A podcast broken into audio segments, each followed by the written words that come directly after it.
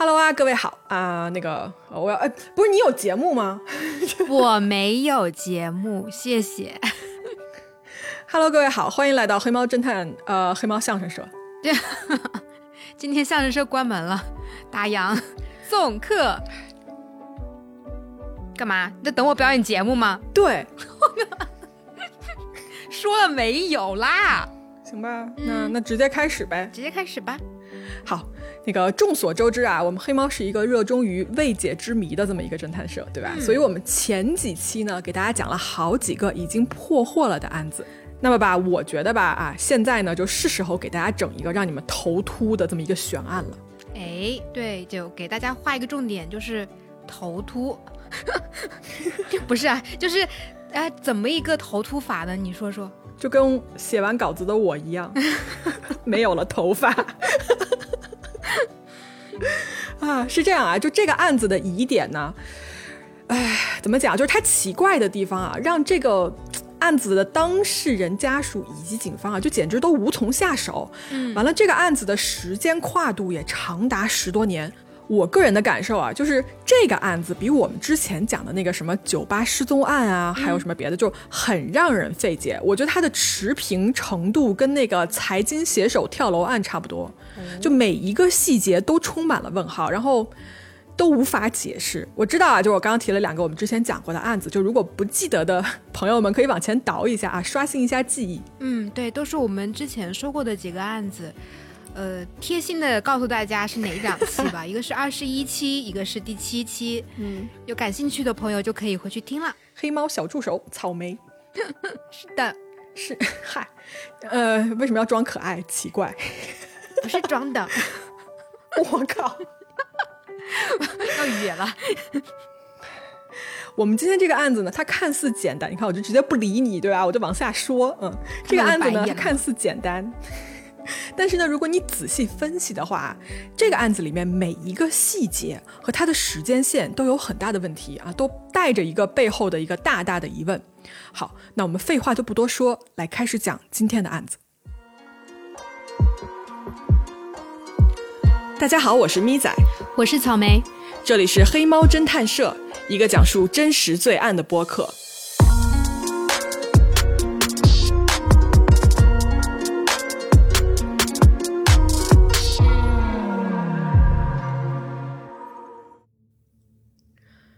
时间我们来到一九九三年的一月三十一号，地点呢是美国的 Texas，一个叫做 Amarillo 这么一个城市。啊，这是一个什么地方？它是一个在德州的这么一个怎么说，就是一个城市吧。它的中文名啊，翻译过来叫做阿马里诺。嗯嗯，完了呢，它在西班牙语里面是黄色的意思，所以我估计这个名字就这么来的哈。完了，这个城市在二零一九年的时候啊，它的人口普查当时大概应该有二十万左右的人口，呃，它的位置呢是处于德州的偏北部的这么一个地方啊，就不算小了，在那边算是一个中型啊，甚至有一点点大的城市了。哦，于是呢，在一月三十一号这一天啊，这是一个很特殊的日子。首先要跟大家说，因为这一天啊，它是美国的这个所谓春晚，一个全民看电视啊收视率非常高的这么一个节日嗯，超级晚哈。啊。对，也就是美国的这么一个 Super Bowl 啊，超级版。它是什么呢？它是美式足球，也就是橄榄球联盟的这么一个年度的冠军赛。啊、它一直以来是每年的一月的最后一个礼拜天，或者是二月的第一个礼拜天啊，在这样一个日子来举行。当然了，我相信啊，很多听众对这么一个赛事肯定是不陌生了，因为、嗯都应该听过。对，因为每年它这个巨高的所谓收视率啊，它甚至让这个赛事的电视插播广告。包括它的开场以及中场休息的这些流行歌手的演出，都成了这种互联网上啊被大家就是所关注的这么一个焦点。嗯，对。嗯，于是呢，在一九九三年一月三十一号这一天啊，它正好就是一个礼拜天，所以它就是超级碗星期天这么一个当天。这一天比赛的球队呢是叫做 Buffalo Bills 啊，布法罗比尔队和 Dallas Cowboys 达拉斯牛仔队这么两个队。嗯，我尝试着去对比一下，就有点类似于就在国内的话，就北京国安跟上海申花打比赛这种类型，嗯或者是电竞的话，就是 RNG 和 EDG 打比赛这样子。嗯，不过国内好像确实没有一个这种固定的日期，大家一起守在电视屏幕前面看竞技类的比赛。嗯，对，所以我我们就刚刚说嘛，就相当于对于美国人来说，这就是他们的春晚了。嗯，对。那这天发生了一些什么事情呢？啊，是这样啊，这天不是一个礼拜天吗？但是呢，在这个周末啊，有一家人，这一家人怎么着呢？妈妈跟女儿啊，就出城去购物去了。他们什么时候走的呢？他们是礼拜四就走了，然后打算礼拜天就超级碗比赛这一天回来。但是这一家人里面啊，爸爸就没有跟着一块儿去。呃，至于为什么没有去呢？我盲猜啊，我觉得可能男的就对这种整个周末都在购物这件事情，可能觉得太累了，或者不感兴趣啊，就我瞎猜的。要不呢，他就是觉得说，我想在家待着啊，等这个周日那天晚上，对吧？就是这个全民关注的这场赛事，因为。爸爸本人啊，他是这个达拉斯牛仔队的粉丝，所以这个比赛呢，他肯定是不会错过的啊。对，忘了跟大家说啊，这个爸爸的名字叫做 David Glenn Lewis，就是我们今天的主人公。好的，那这个橄榄球迷的身上到底发生了一些什么呢？嗯，是这样的啊，在这个平常的周末呢，就一切都没有任何问题，直到妻子和女儿啊在礼拜天晚上回家的那一刻。难道又？嗯，不是你想的这样哈，就是我知道大家是不是以为我要描述什么啊，就是特别血腥的场面啊，就是啊，比如说打开门，对吧？尸体啊，满地血什么的，不是，完全不是。这一次啊，在今天的案子里面，打开门的这个妻子和女儿啊，看到一副跟平常差不多的景象，跟平时差不多。对，没错，就是电视是开着的。完了呢，下面这个录影机啊，也是呃录像机吧，就是它是一个年代的产物。我觉得那个年代你会拿一个那种录像带，你知道吗？对，我要暴露年龄了，一说这个，就是你可以你可以录下你喜欢的呃节目，把它录成一盘带子，然后你可以之后反复来看，对。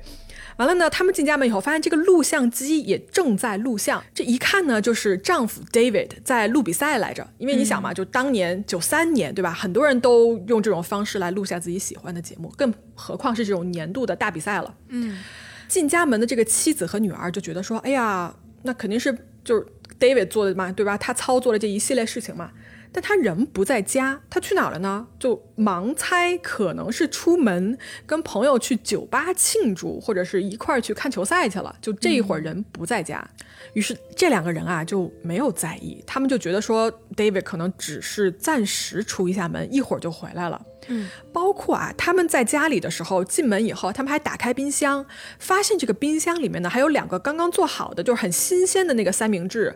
完了，David 呀，他这个。手表就平常戴的这个手表，以及他的婚戒，全都放在了厨房的这个台面上，包括这个屋子里面洗衣机还在运行。就是你知道，如果你看到这样子的景象吧，就真的很像，比如说我啊，我临时出门，对吧？去楼下拿个快递呀，或者就是有个什么事儿临时出门一下，这样子的状态。嗯，就是去楼下小卖部买根葱啊，买点调味料啊，这种。对，去邻居家借个盐啊，就类似于这种啊，就是家里的所有东西都是一个怎么说，在继续的一个状态的。所以呢，妻子和女儿都没有起任何的疑心。但是他们不知道的是，这件事情从这里开始，一个巨大的疑问即将慢慢展开。David 消失了。嗯，他他们怎么就觉得他消失了呢？David 在一月三十一号，就是礼拜天这天晚上，嗯，妻子和女儿不是回家没看到他人吗？从这以后，他就再也没有出现过。就这天晚上啊，首先他没有回家睡觉，然后这就很奇怪了嘛，因为他之前从来没有夜不归宿过，所以他在问了一圈没有结果之后，就问朋友什么的，哦，也没去找朋友，对他也没去，所以在第二天天刚亮的时候，这个妻子呢就立刻去警察局报了警。说到这儿啊，跟大家说一声啊，就是在我们这一集里面，我会特别强调日期，包括就是这一天是星期几这件事情，因为在这个案子里面啊，时间线是一件非常值得注意的事情，所以大家听的时候呢，也可以多留意一下。好，我们来到二月一号，也就是周一，嗯，他消失的第二天，没错，妻子呢来到警局就报警说，哎，我老公 David 失踪了。警察呀，收到这个报警以后呢，就派人去他家看了一眼。首先啊，他们家这个房子吧，没有任何的异常，就是连可疑都都算不上，你知道吗？就首先你看不出来有人强行把 David 就是绑架带走，或者是有人强行闯入的任何痕迹。嗯，完了，警察转了一圈嘛，他就觉得说，哎呀，你看啊，一个三十九岁的成年男性，对吧，在没有任何人强迫的情况下不见了，那。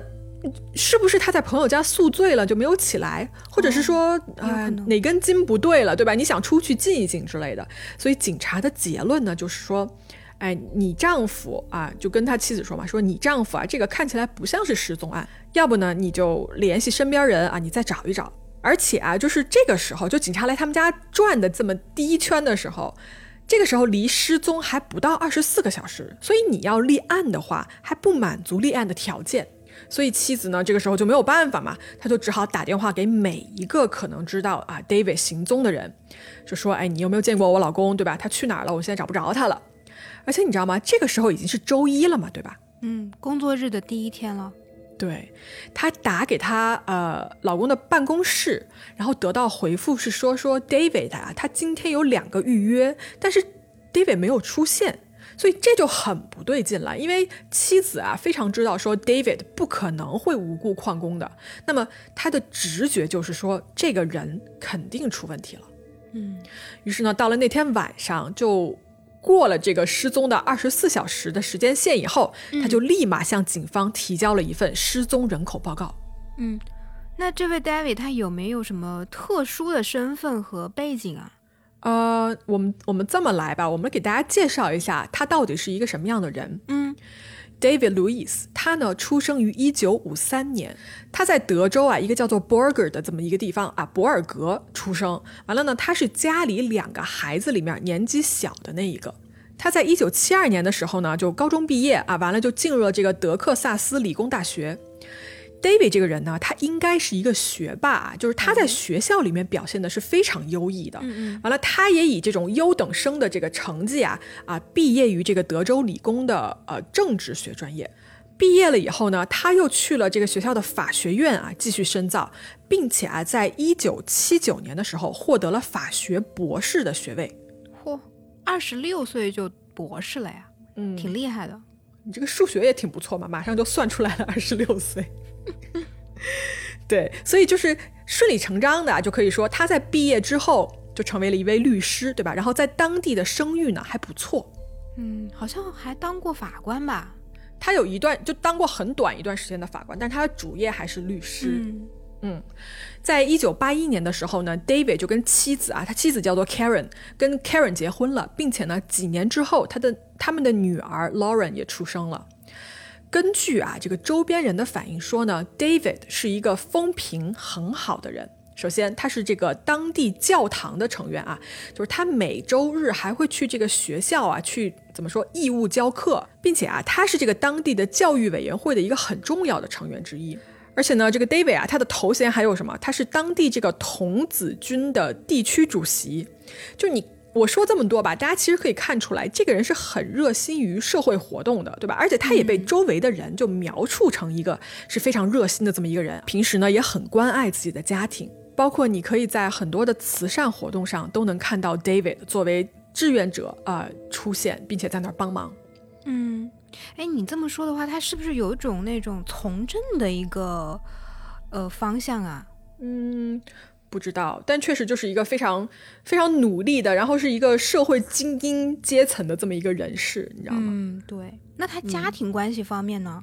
嗯，他跟自己的原生家庭关系特别好，就跟自己的父母以及他的哥哥都是经常联系、经常走动的这么一个关系。所以听到这儿啊，我觉得大家可以判断出来说，David 他这个人基本上就是一个首先学校里成绩好，对吧？然后呢，出了社会以后呢，他的事业包括社交都不错啊，家庭也非常幸福美满的这么一个人。但是就是这样一个人，有一天突然间就人间蒸发了。嗯，哎，我们讲过好多类似于这种失踪的主角，嗯，也都是这样的，就是家庭生活、事业都挺好的，表面上都挺正常的，甚至还优于很多人，然后就失踪了。对啊，所以其实。如果是这样子的情况下啊，经常听我们节目的听众可能就会想了，说：“哎呀，难道这种所谓的优秀背后藏着什么不为人知的秘密吗？对吧？难道我们的模范市民 David 他也有某种双重的人生吗？”那 David 的故事呢？我们暂且先放一放，我们把镜头啊调转一下，来到啊这个距离案发地，我们刚才这个案发地不是阿马里诺吗？对吧？在德州这个地方，我们来到距离他这个地方两千五百公里开外的另外一个城市，这个城市是华盛顿州的 Yakima。Yakima 这个就是名字好怪，有点像日文。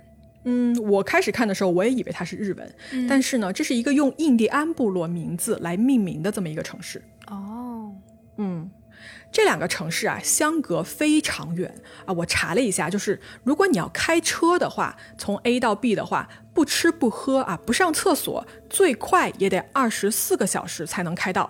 完了呢，这两个地方啊，它一个是在美国的中部，也就是德州；另外呢，华盛顿州的那个城市呢，它在美国的西北角上。哦，都快到太平洋了，好像。嗯，是，它甚至快到加拿大的温哥华了。哦，这么远。对，所以它这两个城市呢，远到它俩都不在一个时区里面。嗯，如果是两千五百公里的话，差不多从北京到三亚了吧？有这个距离？嗯，是有了。那如果坐飞机的话呢，直飞那肯定要好几个小时。但是啊，我查了一下目前的航班，就是二零二二年的航班，因为首先阿马里洛跟这个。呃，Yakima 它不是什么大城市，嗯，于是它就没有直达的航班，那必须是要转机的，嗯，所以你现在查机票的话，几乎是要转两趟机，在转两趟机的情况下呢，那你飞的话也得飞十一个小时。当然了，这是现在啊，二零二二年，我不知道当年一九九三年是一个什么样子的航班排表，嗯，那估计更少了吧，嗯。为什么我要专门拎出来说这个呢？是因为我想强调啊，这两个城市的地理位置有多远这件事情。嗯，所以在这个案子里面，这两个城市的位置很远的这个信息是很关键的，是吗？对，大家还记得对吧？在二月一号礼拜一，也就是 David 失踪的第二天，他的妻子不就是去报警了吗？嗯，而就是在这一天，二月一号，在华盛顿州的这个 Yakima，在距离机场几公里，也就是在这个 Yakima 它主城区外面的一个二十四号高速公路上，发生了一件很奇怪的事儿。嗯。嗯，顺口说一句啊，具体这个高速公路的位置，包括事发地以及两个城市的距离，我都会在这个地图上给大家找出来。啊，感兴趣研究的朋友可以去公众号看一眼。嗯，那到底发生了什么样的怪事儿呢？嗯，这天晚上啊，有一名司机，他呢在这个高速公路上行驶，突然啊，他看到这个路上有一个人，而且这个人吧，他不是沿着高速公路的边儿上走，他走在了高速公路的正中间。正中间，那太容易被撞了吧？嗯，司机就算看到了，也很难刹车，来来不及反应啊。嗯，就这个，我刚刚说这个路过的司机啊，虽然躲过了这个人，但是呢，他觉得，哎呀，这也太危险了，对不对？所以他在开过去了以后，他想了一下，于是他又在前面掉头回来。他想，他想干什么呢？他想再次经过这个人，然后对他进行一个所谓提醒啊，或者是保护。哦，嗯，司机人还挺好的。对，结果呢？等他掉头开回去的时候，就发现刚才他看到的正在走在马路中间的这个人，已经躺在了高速路的边上，被撞死了。啊！于是啊，这个司机就马上停下来，然后他就报了警。警察来了以后呢，看了一下案发现场，发现啊，这一具尸体首先他是一名中年的男子啊，死因呢就像我刚才说的，是被车撞死的。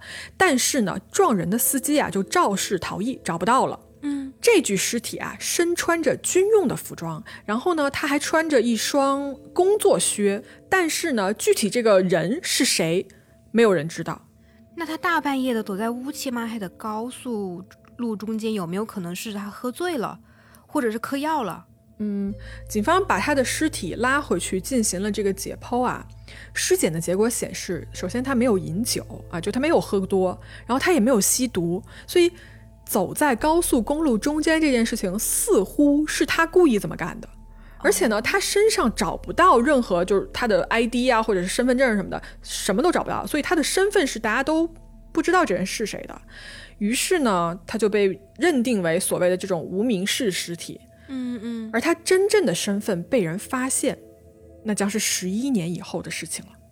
嗯，所以他应该就是，嗯，所以听到这儿的各位啊，肯定就想出来了。其实你们猜的没错，在这个两千五百公里之外发现的尸体，正是我们今天的主人公 David。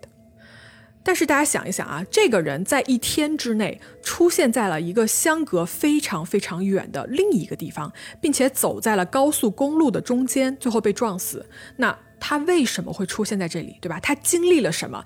这中间有没有别的人参与这件事情？以及他为什么会死呢？那我们慢慢来，一点一点拼凑起所有的信息。首先，我们回到这个失踪地啊，就是 David 的家，对吧？阿马里诺。在二月一号啊，也就是周一啊，妻子呢正式报告他失踪的时候，警察呢就开始说啊，行，那你现在满足条件了，对吧？我们来开始调查你这个案子。所以，我们来看一看这个奇怪的周末，我整理出来了所有的时间线，大家可以跟我一起来看看到底发生了什么事情。嗯，大家可以注意了，这个时候可以拿出笔来记笔记，蜜仔老师要检查作业的哦。醒醒，讲重点了。是我们知道啊，一月二十八号，也就是那个前一个礼拜四的时候，对吧？David 的妻子和女儿就飞去了达拉斯这个城市购物。嗯，达拉斯呢，也是一个在啊德德州的这么一个城市，并且啊，妻子他们当时不是飞去了达拉斯吗？他们就觉得说，我们周四去，对吧？我们就周日再回来。嗯，多玩几天。对，在妻子走的这一天，也就是礼拜四，David 的信用卡有一个消费记录，就显示说他买了一些汽油。然后当天晚上呢，他去，刚才我们不是说他在教堂还会给人上课嘛，嗯所以他就去这个学校给学生上了一节课，然后晚上十点左右结束的。嗯，那这一天看起来还是挺正常的。对，那么一月二十九号，也就是礼拜五这一天，根据 David 的一个朋友提供给警方的口供啊，他说他在阿马里诺这个城市的机场，呃，美国西南航空的这个航站楼里面看到过 David 的出现。航站楼，那是要嗯坐飞机、出门飞坐飞机去找他的妻子和女儿。不知道。而且当这个朋友他看到 David 的时候，David 没有携带任何的行李，就是不知道他在那个航站楼到底要干些什么。嗯，那么周五这一天我们就略过，到了一月三十号周六这一天，这一天发生了什么呢？啊、这一天邻居看到说，David 平时自己开的一辆红色福特汽车停在了他们家的家门口。嗯，那他自己本人在家吗？嗯，不确定，但一般来说就是车停在门口，那说明人应该是大概率在家的，但是没有人看到他，就是没有人亲眼目击到他在不在家这件事情啊。嗯然后呢，警方还查到啊，在那一天，David 跟妻子 Karen 的这个共同账户上啊，进账了五千美金。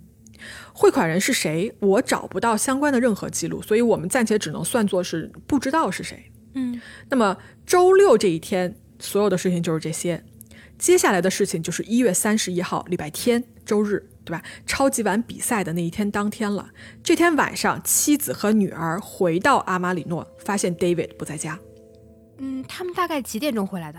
晚上？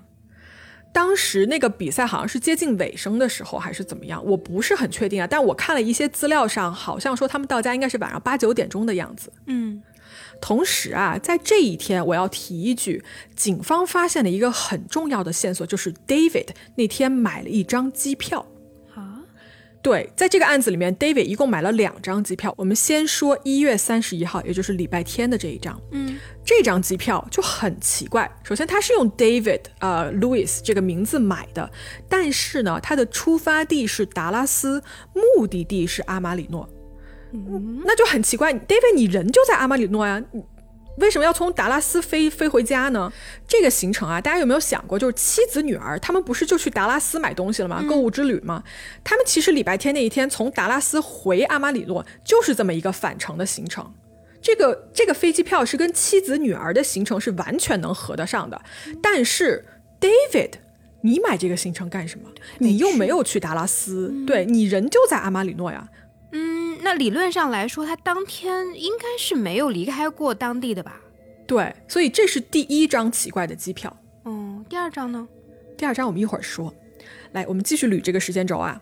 时间到了第二天，对吧？就是周一啊，二月一号那一天，也就是妻子报警那一天。嗯，这一天我们已经知道了，其实远在两千五百公里以外，David 在一条高速公路上行走，然后死亡了，被撞死了。这这个时候是只有我们听众，就我们自己知道，但是警方不知道这件事情。警方查到了这一天 David 买的第二张机票，而这张机票就更奇怪了。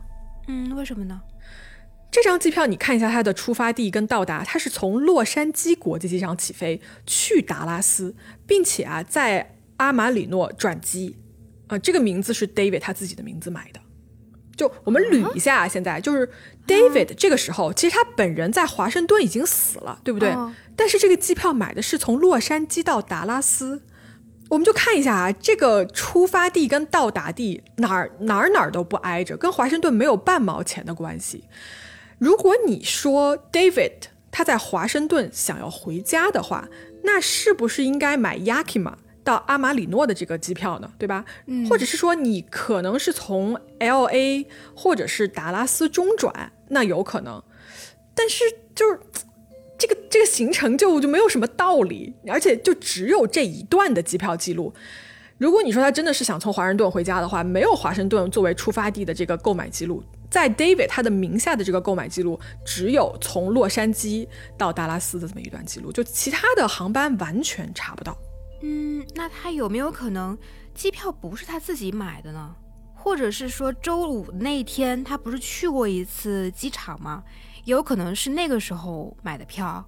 嗯，首先跟大家解释一下这个时候的背景知识啊，就是当年是一九九三年啊，那一年呢，就美国这个九幺幺啊还没有发生，嗯，所以美国对机票实名制这件事情啊几乎是不管的。就是如果你要飞国际航班，你是需要出示身份证的；但如果你是在美国国内飞的话，在那个那个年代你是不需要任何的身份证件的，就跟就跟大巴车买车票一样啊，就上飞机你就飞了。我指出这一点是因为啊，有可能 David 还买了其他的机票，但是有可能他是用假名买的。那这么一来，你其实就什么都查不到了，因为我们目前看得到的只有用 David Louis 这个名字购买的这两张莫名其妙的机票。那是不是也有一种可能，就是买这个机票的根本就不是他本人？嗯。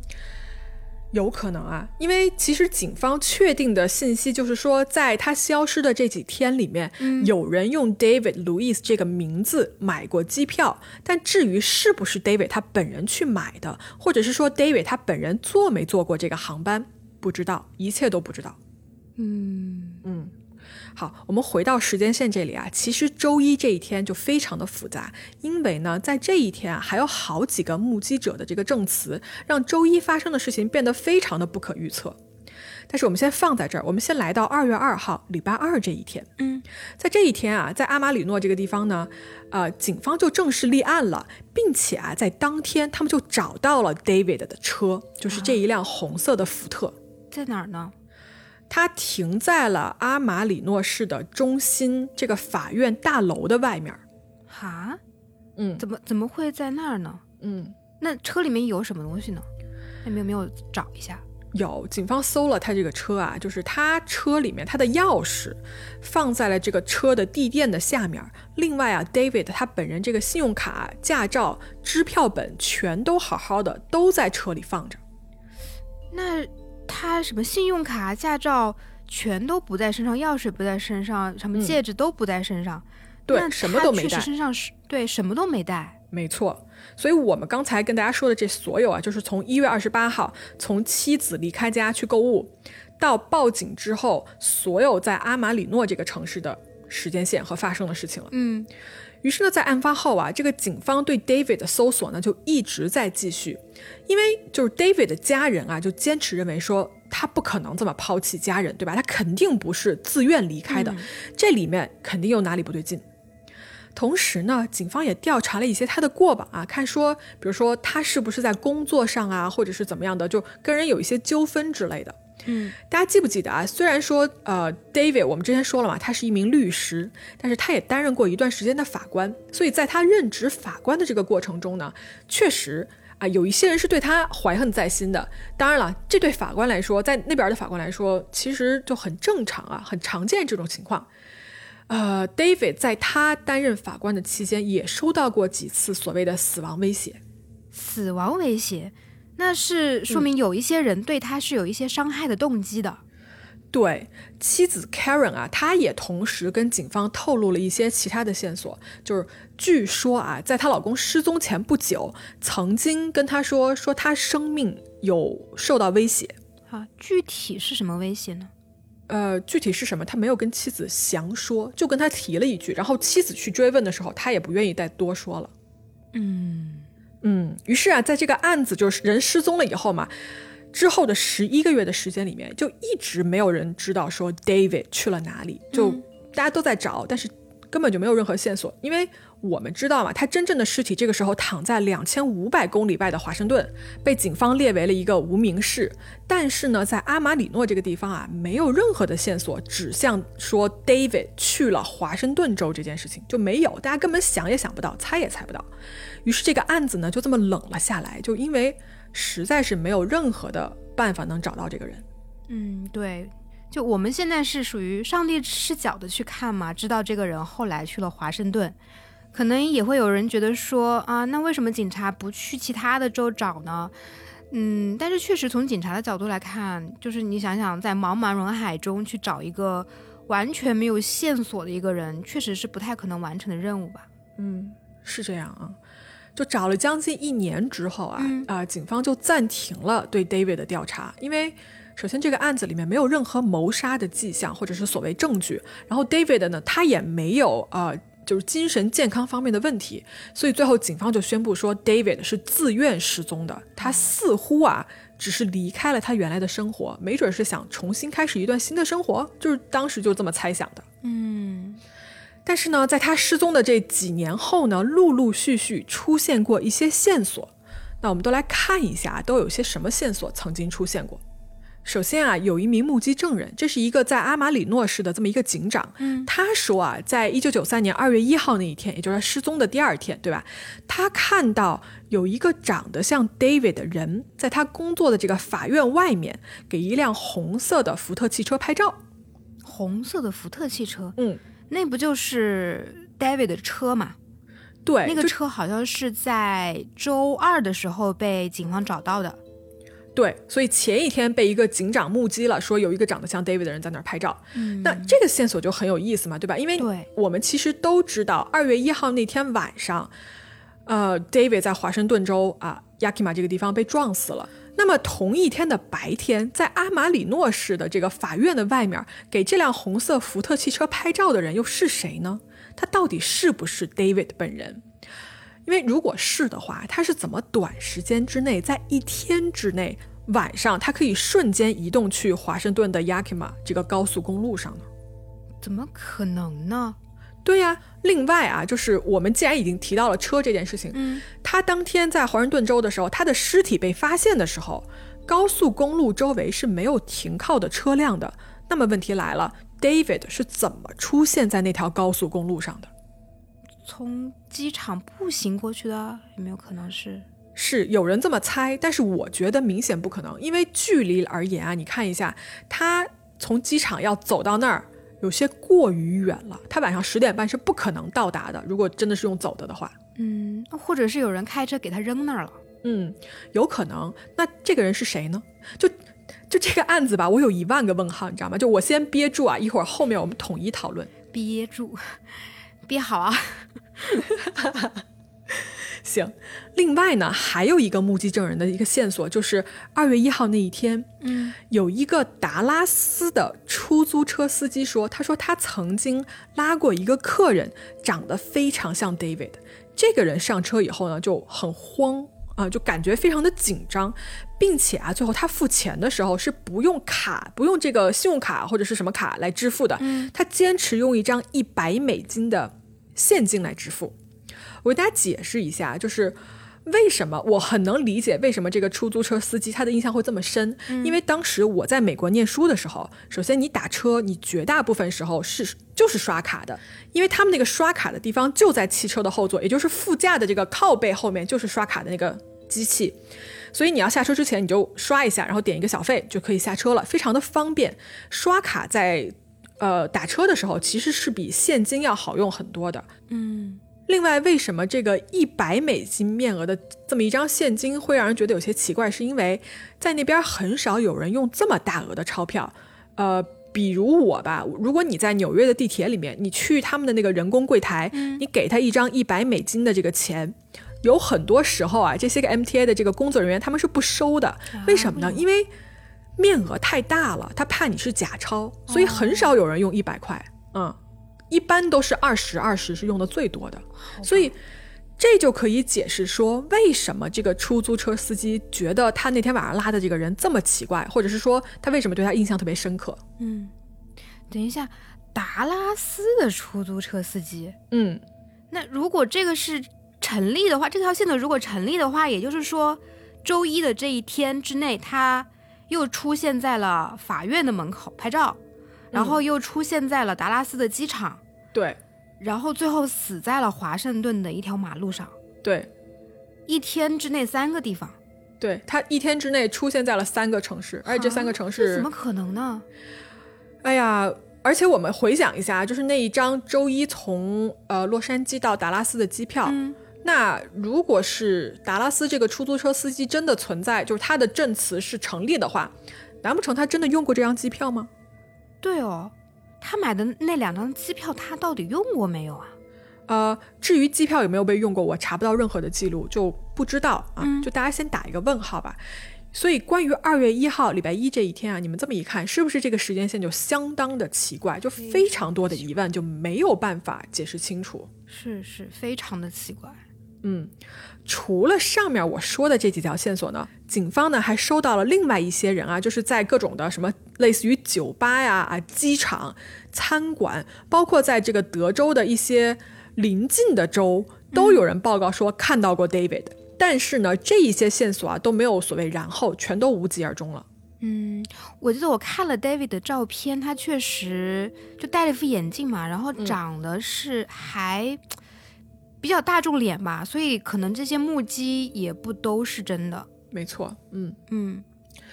于是呢，这个时间呢就慢慢的过去，在 David 失踪过后的十几年的这个时间里面啊，美国呢就开始兴起了各种各样的真实罪案类的节目，比如说什么美国头号通缉犯啊，等等等等之类的。嗯，比如黑猫侦探社啊，等等等等等。哎哎，突然打广告，什么？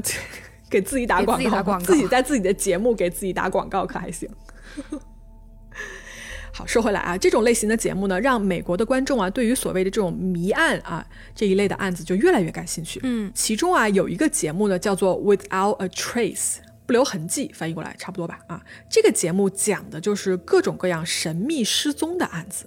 嗯，好了呢，这个节目在美国非常的受欢迎啊，因为它很真实的展示了，比如说很多警方在不同案件里面受到的重重阻力。因为很多片子吧，你去看，他就会去嘲笑警方，或者是说指责谁谁谁没有尽力，没有怎么样。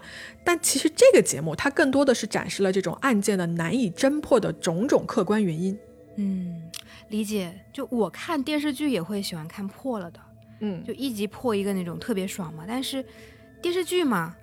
那如果在现实中，其实因为比如说什么刑侦的一些历史局限性啊，或者是警力的财力方面的局限性啊，确实就是会有一些案子它比较难破。嗯，就是这还蛮现实的。对，时代的遗憾呗，有的案子就是那种。嗯，于是这个呃节目它有一个忠实的观众啊，他是一个警探，这个人呢叫做 Patrick Ditter。呃，他是华盛顿州的一名巡警啊。这个人作为执法人员呢，他自己非常热心去破解这种悬案，想说我要寻找一些关于这些案子的突破口。插一句啊，就我们粉丝群也有，就是我们黑猫的忠实的听众，嗯，中间也有一位群友，就是每一次案子他都会手写一些人物关系图，还有思维导图，嗯，也是非常的热热衷于破案，就还蛮厉害的。我们一群的学霸群吗？对，一群学霸群的，嗯。好，说回来啊，于是这个警探呢，Patrick，他是一个非常注重细节，然后很有责任心的这么一个警探。他在这个节目中啊，就看到了当年调查失踪人口的系统吧存在的很多缺陷，特别是当时的这个 NCIC 美国的国家犯罪信息中心，它这个计算机系统啊有很多的缺陷。比如说呢，这个身份不明的受害者啊，他很可能会从这个计算机的数据库中间被漏掉，所以 Patrick 他就想说。哎，要不然我自己手动做一个比对吧。嗯于是他就在这个系统上面呢，输入了大概十几个案子有关的这种特征，然后希望找到符合呃这个描述的所谓失踪人员的，看有没有东西能联系起来吧，这么解释。于是呢，在一个星期之内啊，短短的一个星期，警方就有了突破性的进展。嗯，他们发现了什么？这个 Patrick 他发现说，在一九九三年，发现了有一个身份不明的所谓交通肇事逃逸的这么一个受害者啊。这具无名氏尸体呢，与德克萨斯州的啊、阿马里诺这个城市有一个失踪人员非常非常的像，就看照片啊，这两个人几乎是一模一样。所以这就引起了 Patrick 的注意，说难道这个无名氏就是失踪的 David 吗？最开始呢，他还迟疑了一下，因为啊，对比这个资料的时候，Patrick 他发现说，首先失踪的 David 他是戴一个近视眼镜的，嗯嗯，但是这具尸体被发现的时候是不戴眼镜的。结果呢，他又往下深挖的时候啊，突然发现说，如果你多看一眼这个尸体的证据的时候，这个无名氏尸体啊，他的衣服包裹起来了一个东西，嗯，这个东西就是一副眼镜，而且这副眼镜跟 David 平时戴着的那副眼镜非常的相似，所以 Patrick 就觉得说这两个人几乎很有可能就是同一个人。于是呢，在这方面的信息确定了以后，他就想说我要让这个案件重启调查。嗯 Patrick 他就去跟阿马里诺的这个警方啊取得了联系，他呢寄过去了可以用于 DNA 分析的物品，什么呢？这个呃华盛顿州发现的这个无名氏尸体的脚上穿的这个靴子，以及1993年以来保存的这个组织样本。与此同时呢，在阿马里诺这个城市啊，David 他的母亲 Esther，她提供了自己的 DNA 样本。拿过去与那一具身份不明的尸体进行一个比对的测试。在二零零四年的十月，也就是失踪了十一年以后，DNA 的测试表明，David Glenn Lewis 被确认为就是在离家两千五百公里外二十四号公路上被发现的那一具无名氏的尸体。终于找到人了。对，终于串起来了。十一年以后啊，嗯，虽然呢，这个 David 的行踪啊，在十一年以后终于是有了一个定论，但是呢，看上去啊，你是给了这么多年，对吧？你给了寻找所谓寻找真相的家人给出了一个答案，嗯但是这个所谓答案的出现啊，其实带来的是更多的问号。嗯，确实，还有太多未解的地方了。对，那既然我们说到这儿了吧，不如我就把这些问题全都抛出来，在大家听的时候啊，可以跟我一块儿想一想，就说这些问题的答案究竟是什么？嗯，米仔老师要画考点了，大家记住。睡着的那位听众朋友，请起来。醒醒醒醒，快！嗯，所以其实是这样子啊，让警方和家人想不通的事情其实非常非常多。嗯我们来简单说几个。首先，三十一号礼拜天这天，David 到底在不在家？这就要提到超级碗比赛这件事情了。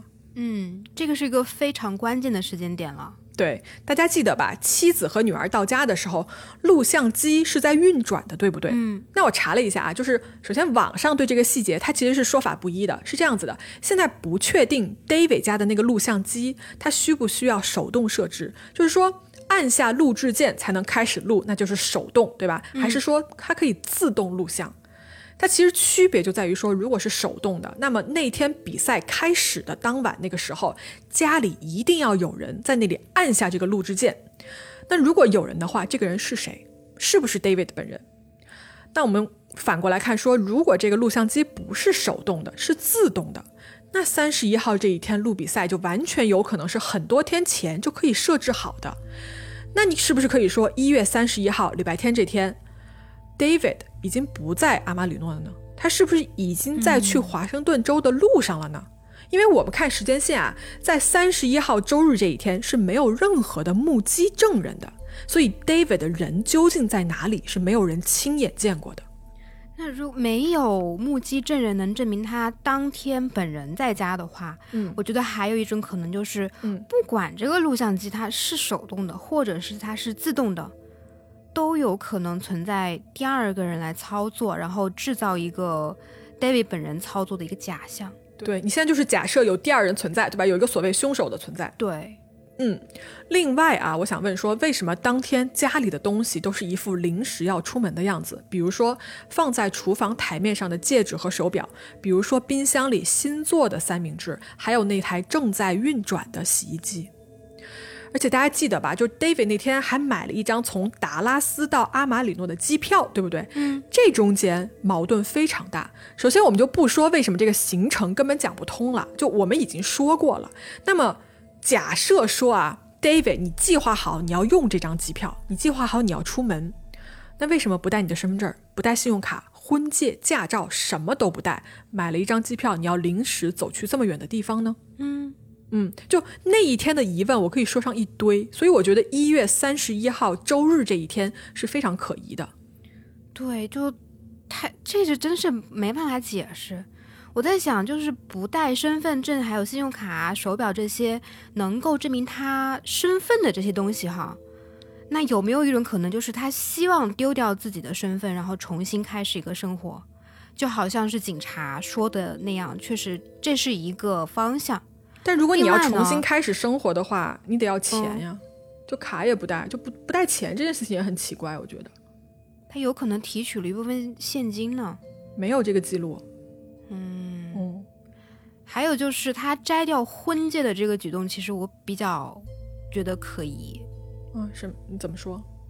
就是我不知道哈，我我猜想，就是一个已婚的男性，他不戴婚戒都会出于什么样的原因呢？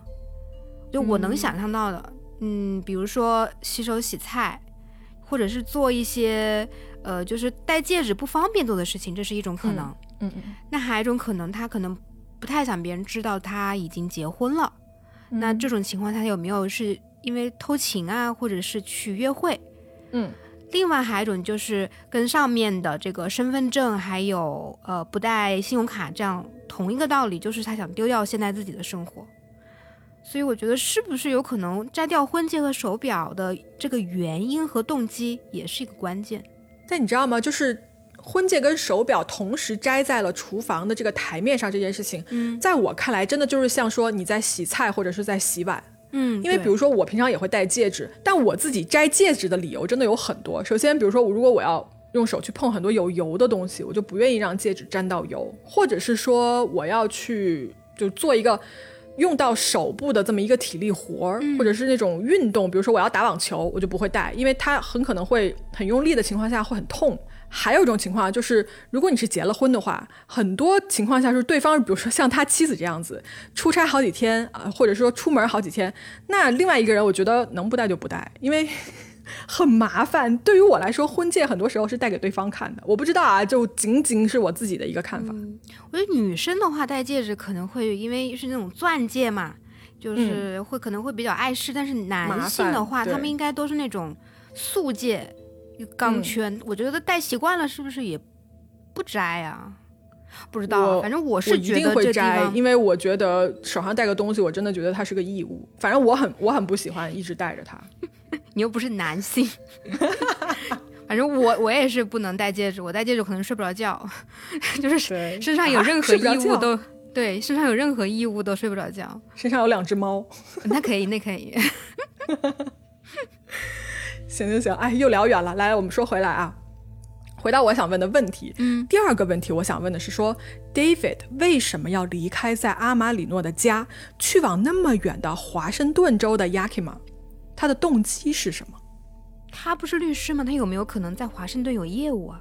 没有，完全没有。就是所有的他的家人和朋友都表示啊，首先 David 他在华盛顿州是没有已知的任何熟人或者是联系人的，然后他也没有生意在那边，也没有活在那边。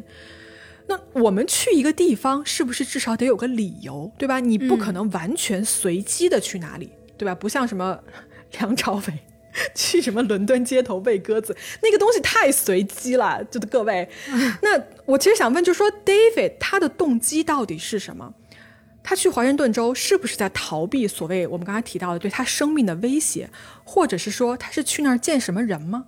还是说他是想离开他的家人？那么如果他去的话，他有没有想过要回来？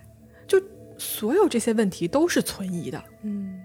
说到生命威胁，你前面不是说过他曾经收到过一些死亡的威胁吗？嗯，那后来警方有没有查出一些具体的他受到什么样的威胁，或者受到谁的威胁呢？嗯，就这条线其实警方追了的。哦当时 David 的手上有两个啊，就值得注意的案子。一个呢是呃有一个谋杀犯吧，他叫 Bobby Templin，、然后他对他的前岳父提起过一个诉讼，而 David 他代表的就是这个被告的前岳父，所以虽然这个案子啊最后是被撤回了的，但是警方就在想说有没有可能啊，因为呃 David 你代表了这个谋杀犯要告的这个前岳父，所以呀、这个坐牢的人他在监狱里面找了外面的同伙，想做掉 David。啊，这有点绕吧？那警方调查他了吗？警方调查了，但是后来警方认为说可能性不大，因为他觉得说坐牢的这个谋杀犯吧，他没有那么大的影响力，可以隔着这个监狱来办到这件事情。嗯那另外一个案子呢？另外一个案子是一个涉及金额三百万美金的这么一个案子，具体案子的情况啊不是特别的清楚。但是呢，呃，David 的同事啊跟警方说说，如果是这个案子里面的对手要做掉他的话，其实对他们来说没有什么好处，因为中间起争议的这三百万的这个赔付金啊，其实是保险在赔付，所以对方其实并不着急。那你说，因为一个要不是你自己要赔的钱，你去杀人，那属实是没有必要了，对吧？嗯，那我们刚刚说的这两个案子，其实都没有什么很迫在眉睫的杀人的必要性或者是可能性。那么之前 David 曾经跟妻子提到说他有生命危险，那具体是什么呢？就到最后也没有人知道。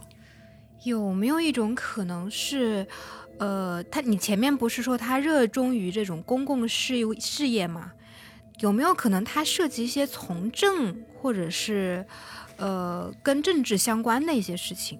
但他确实当时的职业还是一个律师，并没有查到任何资料说他要竞选什么职位之类的，还是没有的。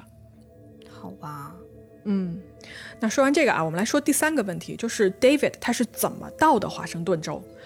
呃，他是用假名坐飞机去的吗？那如果他是用假名买的机票的话，为什么要买那两张奇怪的实名的机票呢？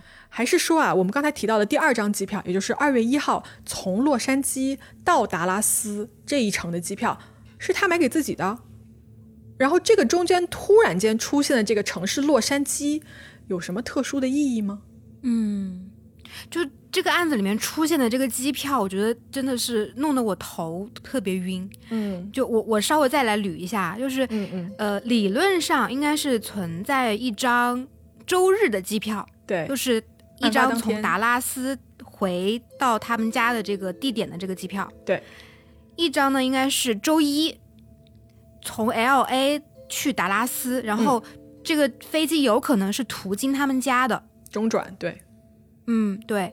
那还有就是，如果他真的是要飞去华盛顿，那还应该存在一张周日或者是周一从他们家去华盛顿的机票。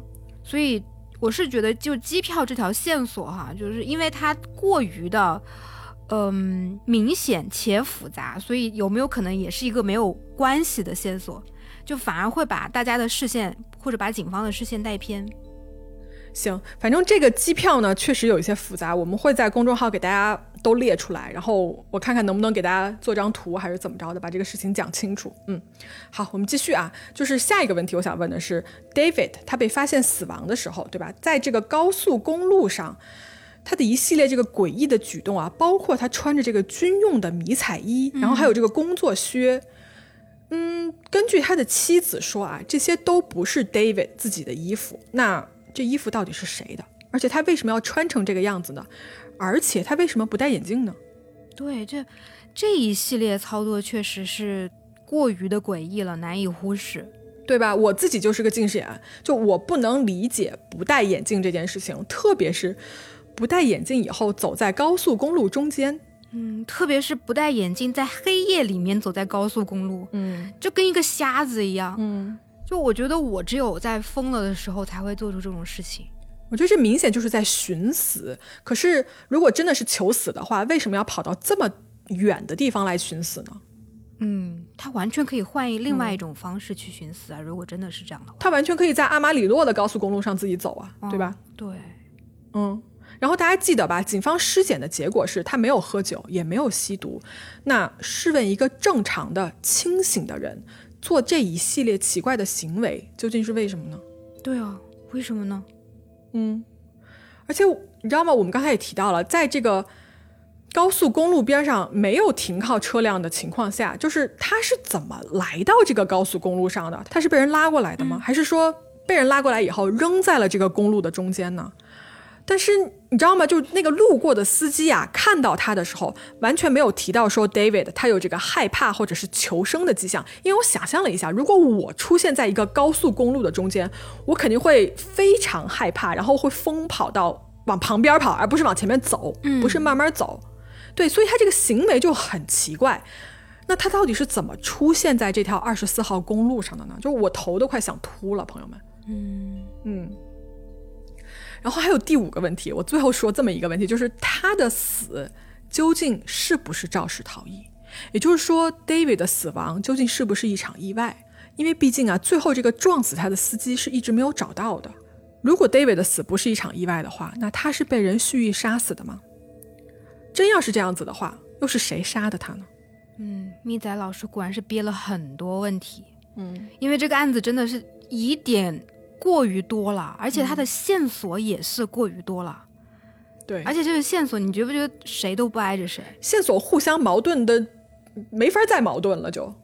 对，嗯。所以我觉得我们是不是可以做一些减法？嗯，就是比如说我比较纠结的这个机票的问题。以及说目击有目击者说，呃，在法院门口看到他给车拍照的这种，就特别匪夷所思的这种线索哈。我觉得先不考虑这几这几个线索，就先排除，所以觉得他是假的。对，先排除，假设他是虚构的，假设他是一些可能是扰乱我们那个方向的一些线索吧。嗯嗯，就是只看那些比较明面上的。从明面上来看，有没有可能就是真的是存在一个绑架者，或者是说一个绑架的一个团伙？因为从时间线来看，周六开始其实就没有再有人看到他本人了嘛？嗯，那是不是说绑架者在周六有可能就已经把他绑架走了？嗯，然后他们在周日的这一天，为了伪造他还在的这个假象呢？嗯，他们就呃。给他把屋子里面布置了一下，甚至把帮他把录像也录上，然后帮他把那个洗衣机也打开。我也不知道打开洗衣机是什么鬼。然后这群绑架的人呢，他就把呃 David 绑架回了他们的总部。我猜想，那这个总部会不会就是在华盛顿的 Yaki 吗？嗯，但如果你要绑架一个人的话，你我觉得绑架者一般绑架人以后都会在本地待着。就你绑架一个人去坐飞机这件事情是是很容易露馅儿的。就你为什么要把他绑那么远呢？绑一个坐飞机要十一个小时才能到的地方。那他们可能是开车呢？因为如果是周六走的话，他们的时间还是比较充裕的。嗯，也有可能。但为什么就不在本地给他处理掉呢？开车去那儿的目的到底是什么？就为什么要在华盛顿？我想不明白。对目的我是猜不太出来。对，嗯，但是我想啊，就是这个绑架者他把他带回去之后，有可能在周六和周日这两天对他做了一些什么，就是出于他们的某种目的啊也好，某种动机也好，对他做了一些什么，类似于折磨啊之类的。然后在周一这一天，他就趁机跑出来了。跑出来的过程中呢，可能因为受过折磨，然后精神上面受到了一些打击啊，或者怎么样的，陷入了一种恍惚的状态吧。就所以这样可以解释他为什么会在呃在马路中间，然后恍恍惚惚的样子。嗯，但你我我觉得你这个分析的很对啊。但如果绑架者真的对他做了折磨的话，尸体上没有发现任何的伤痕啊，那有可能是精神折磨。嗯，反正我这个理论我是太过于合理化了啊。就比较的呃，就算算是一个脑洞吧。嗯，因为如果是要把这些所有的这种线索、这种矛盾的线索变成一个，嗯，真的是合逻辑的线索的话，我觉得只能是他是一个超能力者，然后他他会瞬间移动，对，然后没有控制好自己的力度，瞬间移动到了马路中间，我就只能这样解释了。但是我们是一个真实罪案，我们不能讲这种玄幻类的情节。而且他那个衣服我也觉得很奇怪，就是为什么要换一双工作靴跟军用的这种迷彩衣？就穿这个衣服的，有可能。你说有没有可能就是呃绑架的人把他绑架了之后，把他的衣服给脱光了，然后他就不得不可能在路上顺了一下这种根本就不适合他自己的衣服或者不属于他自己的衣服穿在身上。怎么会有军用的衣服在路上可以顺得到呢？那就是啊，难道是军方绑架的他？哎，脑洞越来越大。或者是他私下去参加了某种秘密的军方的行动。所以他无法透露他的行踪，嗯，因为他是一个热衷于参加这种社会活动的人嘛，我觉得，而且作为律师来说，多多少少都可能会有一些从政啊，或者是跟这种政治或者军事挂钩的一些东西存在，嗯嗯，但这也解释不了为什么最后他会在清醒的状态下走在高速公路的中间，就这是图什么呢？我也迷不懂。嗯，不懂，嗯，很奇怪，哎，其实我想说啊，就这个案子是我做过的所有案子里面让我印象非常非常深，然后也是百思不得其解的这么一个案子。嗯，跟大家说一下，就到目前为止呢，David 的死还是一个谜。就如果哪一天这个案子能破的话，我真的会非常的开心，就一定会在节目里给大家做一个更新的。嗯，真的太想知道答案了。所以我相信啊，听到这儿的听众呢，你们肯定跟我一模一样，也是一脑袋的问号，对不对？所以其实我想问问大家，说你们有没有自己的什么想法，或者是推理啊、理论之类的？欢迎，对，欢迎呢，在评论区跟我们留言，或者是欢迎来到我们的啊群里面，跟大家一起来讨论、来探讨。嗯，参与学霸的讨论，一起来做思维导图。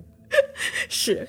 好，那这一期啊，我们黑猫侦探社的悬案呢，就说到这儿啊。希望大家不要跟我一样啊，把脑袋都快想秃了。那我们下期接着说故事，各位拜拜，拜拜。你大点声，再来一句。嗯，没没有，我这次的拜拜非常的正常，正气十足，拜拜。